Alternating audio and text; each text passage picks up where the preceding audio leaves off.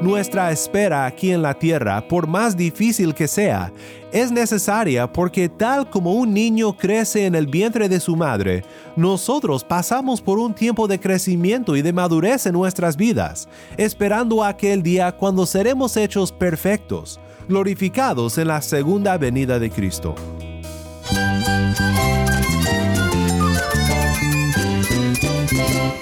Cristo es la esperanza. Cristo es mi Señor y mi Salvador. Cristo ha transformado mi vida. Cristo es la viña. Separado de Él, nada puedes hacer. Cristo es el camino, la verdad y la vida. Jesús es mi todo. El único descanso, la única paz verdadera es con Jesucristo. Estás escuchando a El Faro de Redención, Cristo desde toda la Biblia para toda Cuba y para todo el mundo.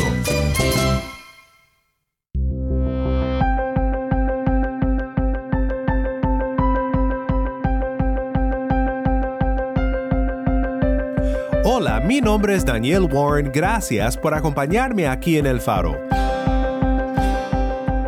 Estamos en una serie titulada La Ascensión de Cristo. El día jueves 21 de mayo se celebra en muchas tradiciones cristianas la ascensión de Cristo al cielo. Así que esta semana dedicaremos nuestro tiempo en la palabra al tema de la ascensión y lo que esto significa para nosotros hoy en nuestro diario vivir. Estamos en Juan 16, un pasaje del cual vemos tres razones o motivos de las palabras de Cristo, cuando dijo les conviene que yo me vaya. Ayer vimos cómo su partida da paso a la venida del Espíritu Santo, Hoy quiero pensar contigo en una ilustración que Cristo les dio a sus discípulos sobre lo difícil que es esperar a su segunda venida, pero también sobre el gozo que nos espera cuando regrese por su pueblo. Si tienes una Biblia, busca Juan 16, 7 al 24 y quédate conmigo. Antes de comenzar, te quiero recordar que tenemos ahora un número de WhatsApp para suscribirte a nuestro canal de distribución de contenido o para enviar un mensaje al equipo del Faro, puedes escribirnos al número 1786-373-4880. Cuando nos mandes un mensaje, indícanos desde dónde nos escuchas y si nos permites compartir tu mensaje aquí en el Faro. Nuevamente nuestro número es 1786 373 4880 80. Hoy continuamos nuestro tiempo en Juan 16, 7 al 24, un pasaje muy interesante en el cual Cristo le dice a sus discípulos que les conviene que Él se vaya. Es un poco difícil ponernos en los zapatos de los discípulos cuando primero oyeron estas palabras, porque para nosotros toda nuestra vida cristiana ha sido una de fe y no de vista pero ellos fueron llamados a seguir a Jesús, a aprender a sus pies, a ver de primera mano sus milagros, a ser amigos personales de Jesús. Y fue un proceso para ellos entender que el camino a la victoria para el Mesías prometido sería a través de la cruz. Aún en este pasaje que estamos estudiando, batallan por entender esto pero Cristo da aliento para sus almas con lo que les enseña sobre lo beneficioso que será para ellos su ausencia, por más extraño que les parezca.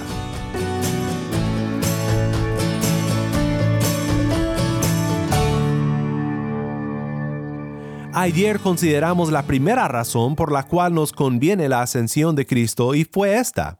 La ascensión de Cristo significa la venida del Espíritu Santo. Vimos cómo la obra de la redención, es decir, la obra de Cristo en lograr para nosotros la salvación de nuestros pecados por medio de la fe en Él, esto fue consumado con la ascensión de Cristo. Pero la obra continúa en otro sentido debido al derramamiento del Espíritu Santo, lo cual Cristo promete aquí en Juan 16. El Espíritu continuará la obra de Cristo en la aplicación de la redención a la humanidad, aunque no todos responderán por fe a su ministerio. Será para algunos un ministerio que endurece y para otros un ministerio que derrite el corazón endurecido para recibir a Cristo por la fe, todo según la santa voluntad de Dios. Entre los que creen en Cristo, el Espíritu continúa la enseñanza y la instrucción de Cristo cuando ilumina nuestros corazones para recibir y entender la palabra de Cristo. Pensamos también en cómo ambos aspectos de la obra del Espíritu tienen una aplicación práctica para nuestra vida.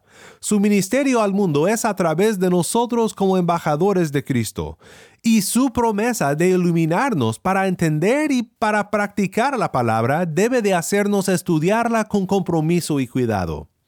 Hoy veremos un aspecto más del beneficio de la ascensión para nosotros. Quiero que escuchemos de nuevo al pasaje para luego considerar esta segunda razón por la cual nos conviene prácticamente la ascensión de Cristo. Esto es Juan 16, 7 al 24.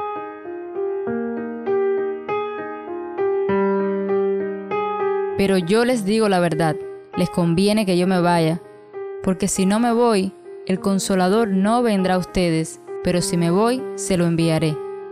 Y cuando Él venga, convencerá al mundo de pecado, de justicia y de juicio. De pecado, porque no creen en mí. De justicia, porque yo voy al Padre y ustedes no me verán más.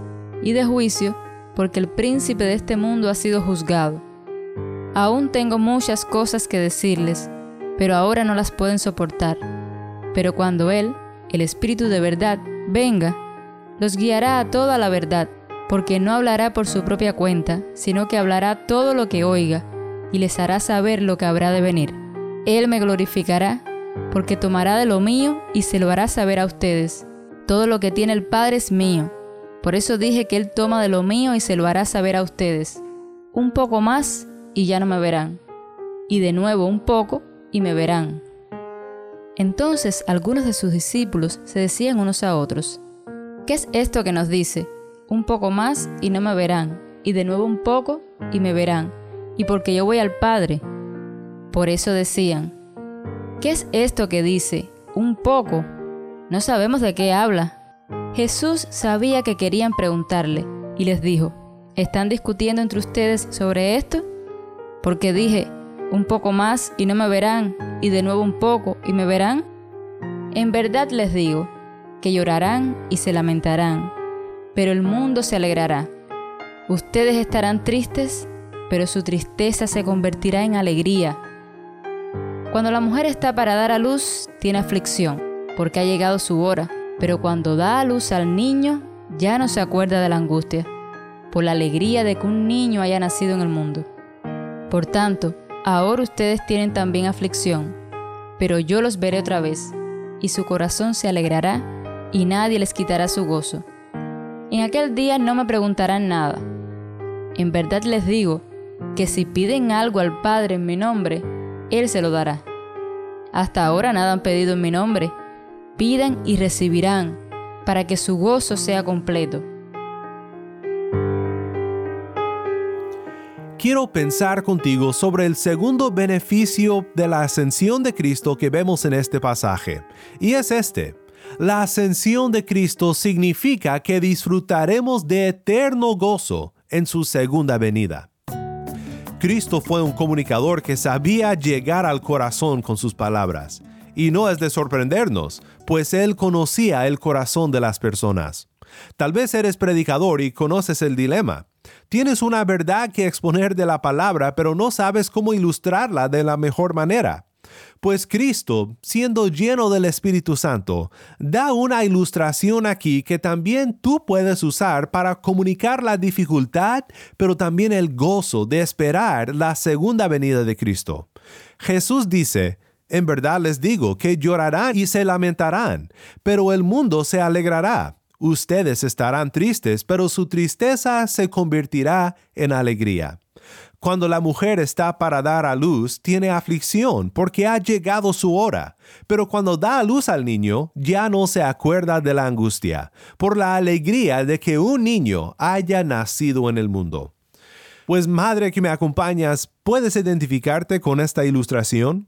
Los dolores de parto son algo que tal vez nadie puede entender a excepción de la mujer que lo sufre, pero todos tenemos una idea de cómo es esto. Un hermoso bebé llega después de la angustia, pero esto no minimiza la angustia.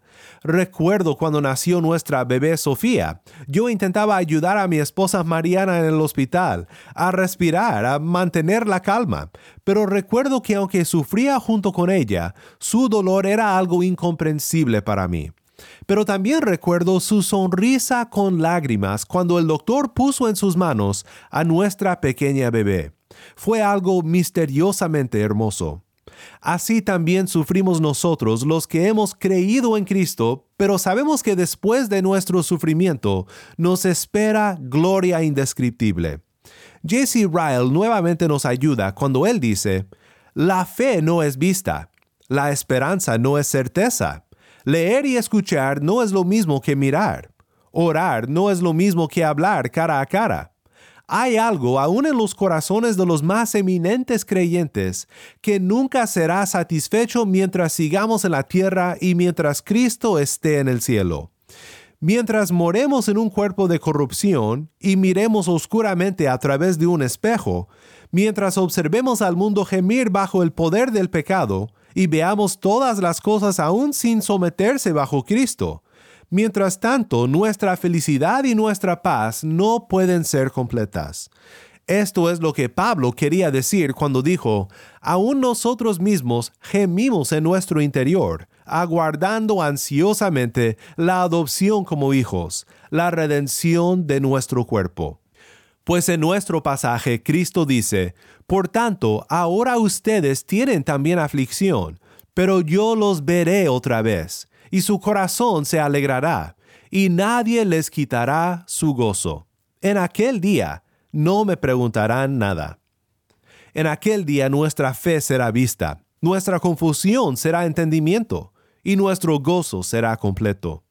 Nuestra espera aquí en la tierra, por más difícil que sea, es necesaria porque tal como un niño crece en el vientre de su madre, nosotros pasamos por un tiempo de crecimiento y de madurez en nuestras vidas, esperando aquel día cuando seremos hechos perfectos, glorificados en la segunda venida de Cristo. Y tenemos la seguridad de que Cristo no ha terminado su obra en nosotros. Tenemos redención en Él. La obra redentora de Cristo culmina en su ascensión y el derramamiento de su Espíritu, pero la aplicación de nuestra redención requiere de un cambio de situación, en la que Cristo está en el cielo y el Espíritu está en nosotros, conformándonos más y más a la imagen de Cristo. Pablo argumenta del gozo venidero y la gloria venidera hacia el proceso de santificación que pasamos en esta vida en Colosenses 3, 1 al 4.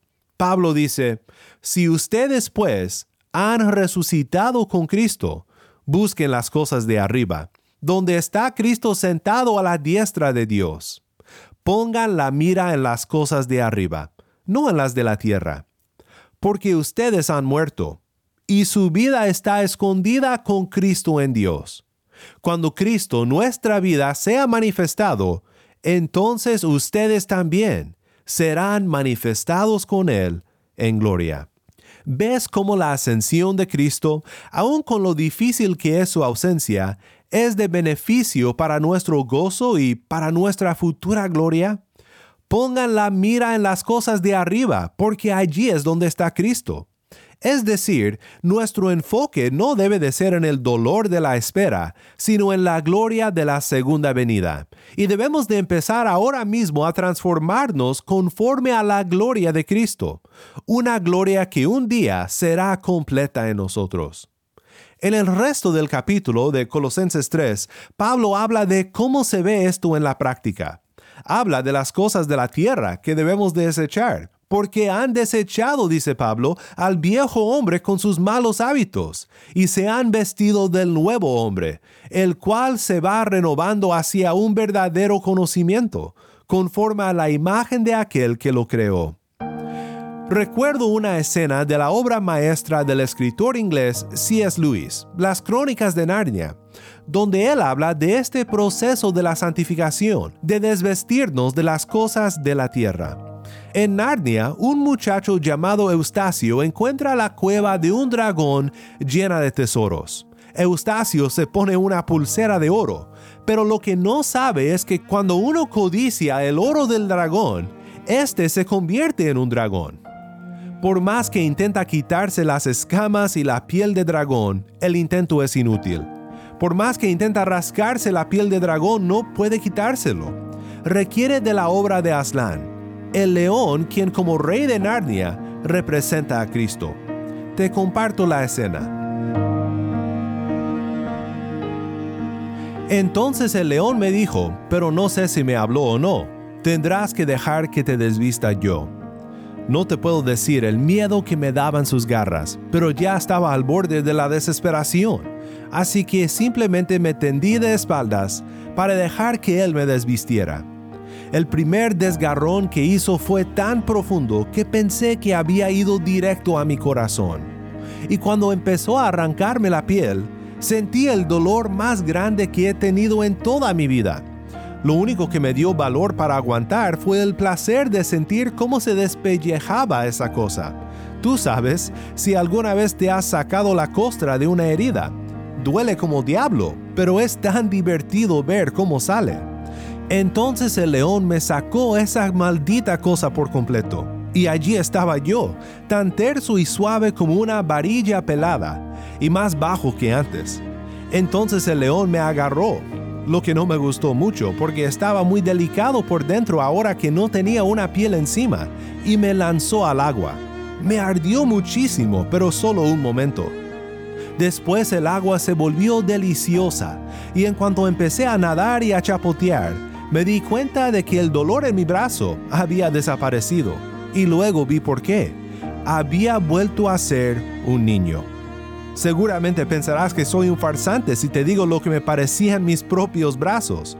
Yo sé que no son musculosos y que dejan bastante que desear si los comparas con los de Caspian, pero estaba tan contento de verlos. Después de un momento el león me sacó del agua y me vistió.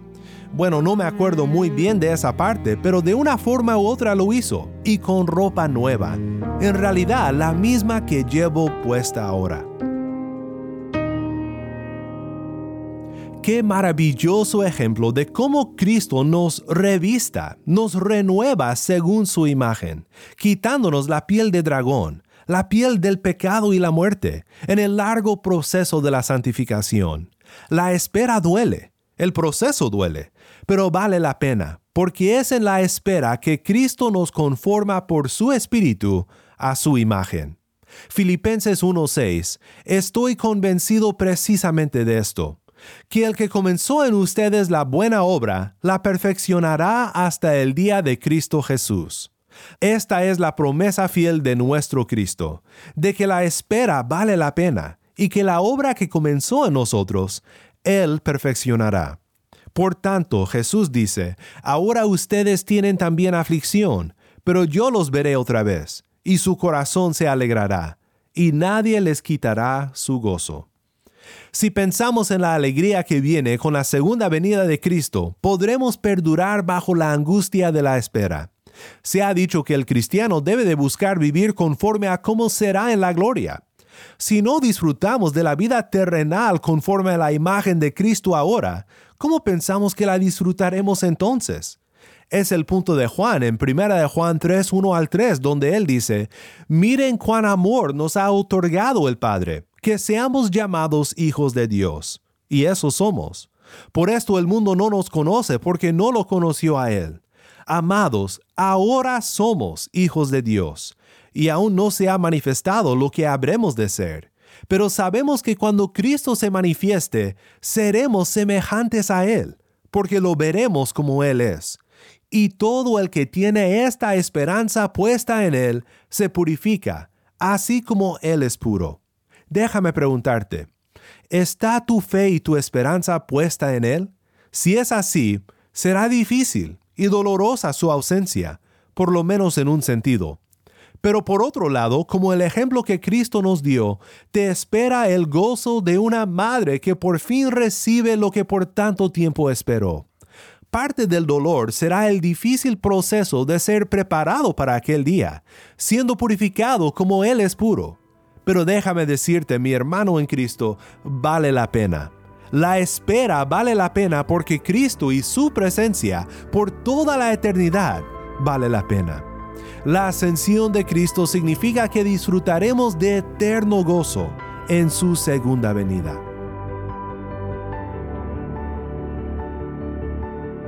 Se escucha el clamor,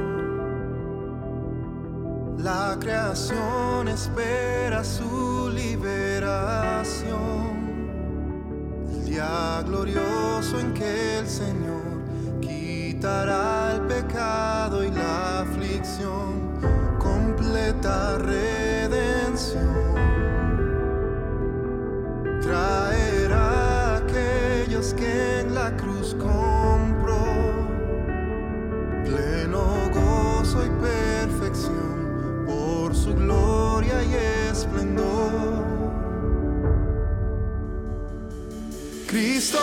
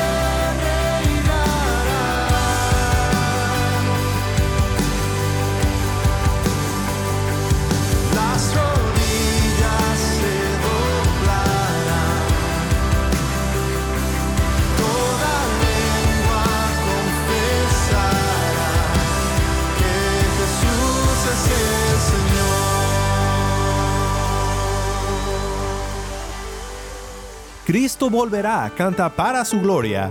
Mi nombre es Daniel Warren y esto es el faro de redención.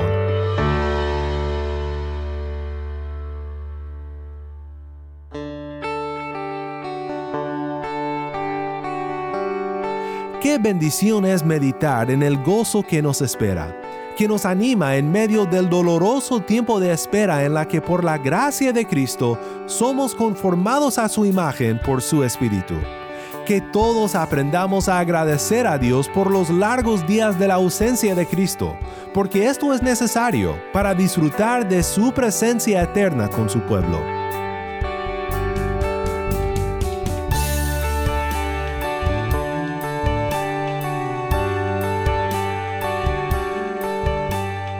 El Faro de Redención como programa radial fue ideado para Cuba, pero ha crecido a un nivel global y si estás en sintonía fuera de Cuba, te agradezco por pasar estos tiempos con nosotros estudiando temas que nos fortalecen en nuestro caminar cristiano.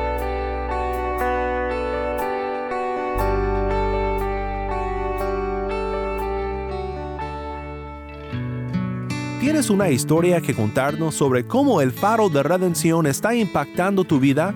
Mándanos un correo electrónico a ministerio arroba elfaroderedención.org. Nuevamente nuestro correo electrónico ministerio arroba elfaroderedención.org. O si te es más fácil, puedes enviarnos un mensaje de voz en WhatsApp Nuestro número es 1786-373-4880. Nuevamente nuestro número de WhatsApp 1786-373-4880. Y no olvides que también nos puedes seguir en las redes sociales, en Facebook, Instagram y Twitter. Solo busca el faro de redención. Allí encontrarás más contenido durante la semana para animarte en tu fe y para mantenerte informado sobre el ministerio de El Faro. Para más información sobre este ministerio y sobre cómo tú puedes formar parte de nuestra misión, visita nuestra página web elfaroderedención.org. Mi nombre es Daniel Warren. Te invito a que me acompañes mañana en esta serie La Ascensión de Cristo, la luz de Cristo desde toda la Biblia para toda Cuba y para todo el mundo, aquí en el Faro de Redención.